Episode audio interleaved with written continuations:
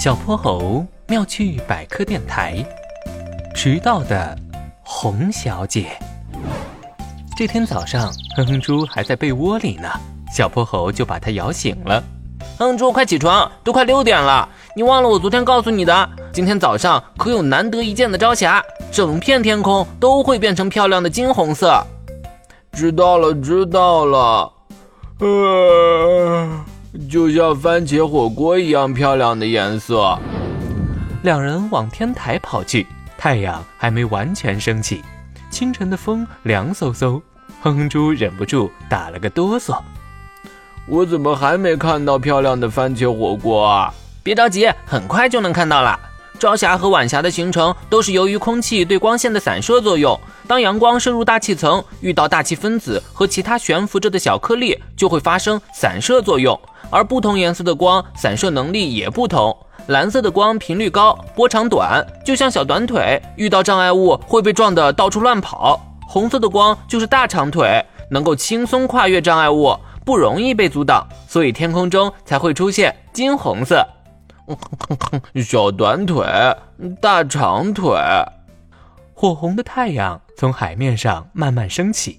小泼猴越说越激动，可哼哼猪的眼皮却越来越沉。哼哼猪睁开眼，发现自己来到了一个奇怪的地方，整个世界都是蓝色的，还漂浮着数不清的云朵。呃，这是哪儿啊？小泼猴怎么不见了？啊，要迟到了！臭闹钟，坏闹钟！啊，怎么闹钟也叫不醒我啊？哼哼猪还站在原地疑惑呢，身后忽然有一个金红色的身影飞奔而来，两人啪的撞到一起，然后咚的摔坐在地上。我的屁股，痛痛痛痛痛！哎，你是谁呀？怎么会出现在天空国？我是哼哼猪，你又是谁呀？天空国是什么地方？天空国就是天空国呀，这里住着风雨雷电，好多好多小神仙，掌管着一切天气变化。我嘛，就是掌管朝霞和晚霞的红小姐。今天是朝霞出现的日子，我得让所有人都看到金红色的天空。啊，嗯，不说了，不说了，这下真的来不及了。红小姐，我和你一起去吧。好啊，那就谢谢你啦，小朋友。天空之国的东方还是一片昏暗，灰黑色的云团组成了千奇百怪的障碍物，一块凹凸不平的大板砖，一个巨型大滚筒，还有哼哼猪最喜欢的甜甜圈。我们得翻过这些障碍物，去最前方的山顶上。没问题。红小姐迈开大长腿，拉着哼哼猪站上了大板砖。可忽然有好多尖尖的触角钻了出来，在两人脚底板使劲挠痒痒。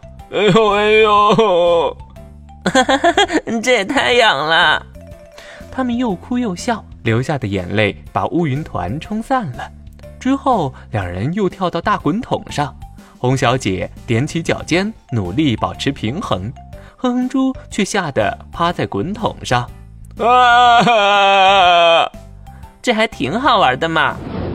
滚筒砰的撞在甜甜圈上，红小姐一把拉起哼哼猪，跳进了中心的大圆圈。可没想到周围竟然刮起了大风，他们被吹得连连后退。坚持住，就在前面了！看我的，我啃啃啃啃啃啃啃啃啃！哼哼猪张开大嘴，啃在了乌云甜甜圈上。呃，奇怪，这甜甜圈怎么这么有嚼劲儿啊？在他的不懈努力下，甜甜圈也消失了。红小姐终于站在了东方山顶上，她在最高处旋转跳跃，漂亮的红裙子像一朵绚丽的烟花，整个天空都亮了起来。